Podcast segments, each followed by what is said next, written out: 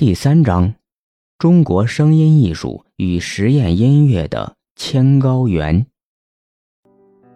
第一节：入口一：地下摇滚音乐。进入国内声音领域的第一个入口是源于二十世纪八十年代的中国摇滚音乐。这一部分聚焦于摇滚音乐的早期阶段。讨论摇滚乐与进口垃圾 CD 给予文化审查的关系。到了九十年代中期，摇滚音乐分裂为两类：一类是由音乐产业运作的摇滚音乐，一类转为地下继续寻找新音乐表达的实验摇滚音乐。很多声音实践者来自地下摇滚音乐文化，而我对这一文化的描述。基于文献调查和田野调查，文献方面，我集中讨论一个仅存一年却极其重要的刊物《自由音乐》。这本刊物可能是当时中国的唯一的中文资源，集中向中国乐迷介绍了世界各地前卫音乐、噪音、实验音乐的情况。同时，我也会讨论对中国声音实践的发展起关键作用的组织——撒把芥末的起源。一、改革开放时期的摇滚音乐起源与衰落。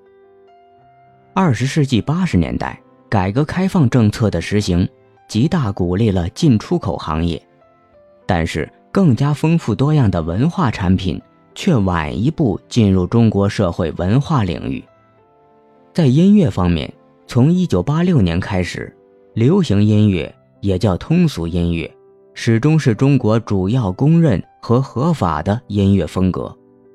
但逐渐开始有音乐人和乐迷对单一的音乐风格和其歌词传达的意识形态感到厌倦，一些人开始寻找新的声音。打口一代开始于80年代末期。并一直延续到九十年代。打口用来指代那些被锯了缺口的进口垃圾 CD，最初是磁带。西方国家为了把过剩的 CD 销毁掉，必须将其以打口形式毁坏成为垃圾，用以免版税结算。它们作为塑料原料被运到中国，其中很小部分被挑选出来作为 CD 销售。但其实这些 CD 上的缺口并不妨碍大多数 CD 的播放，同时价格又远低于原版 CD，所以不少城市就有了专门出售打口 CD 的市场，一度成为中国乐迷获取海外音乐的唯一渠道。可能西方商人也没有预料到，这些垃圾 CD 能够培养起一代摇滚音乐文化。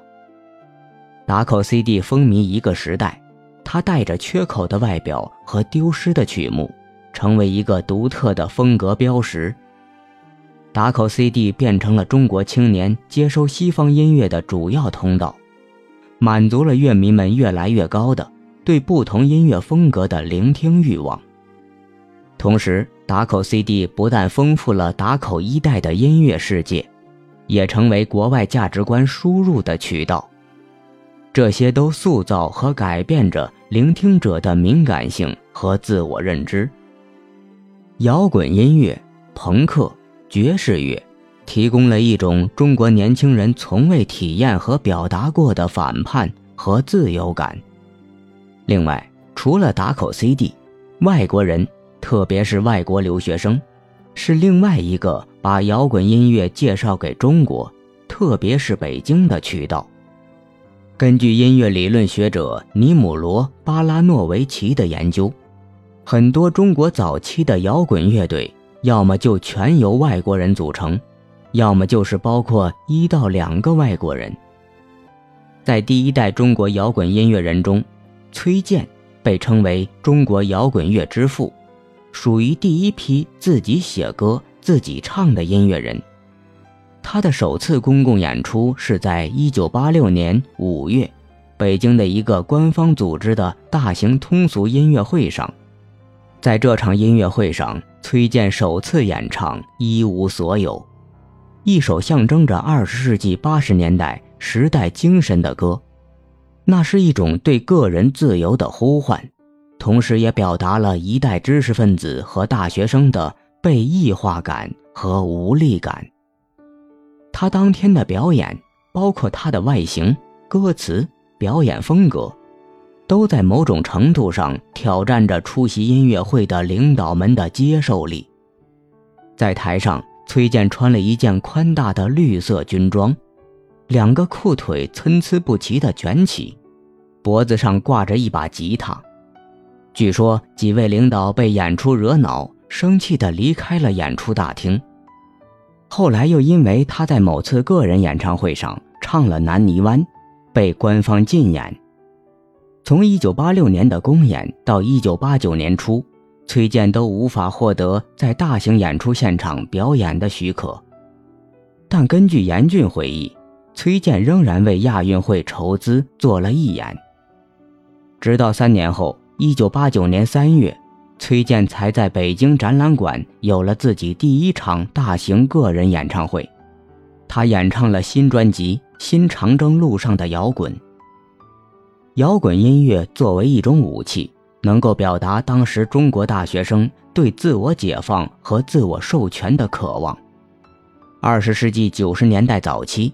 一时间，大众媒体上涌现了几十个摇滚乐队，常规的摇滚音乐现场演出也开始出现在私人酒吧、俱乐部或者公共音乐厅里。随着摇滚乐在城市青年文化中的流行，这种音乐也进入了主流市场。根据巴拉诺维奇的研究，1995年，摇滚乐队轮回提出口号“摇滚精神”。倡导一种无畏和反叛的态度，同时表现出大众对西方价值观的接受。此外，官方审核的松弛也是摇滚音乐迅速在九十年代流行起来的另外一个原因。不过，摇滚音乐的巅峰时期只持续了几年就结束了。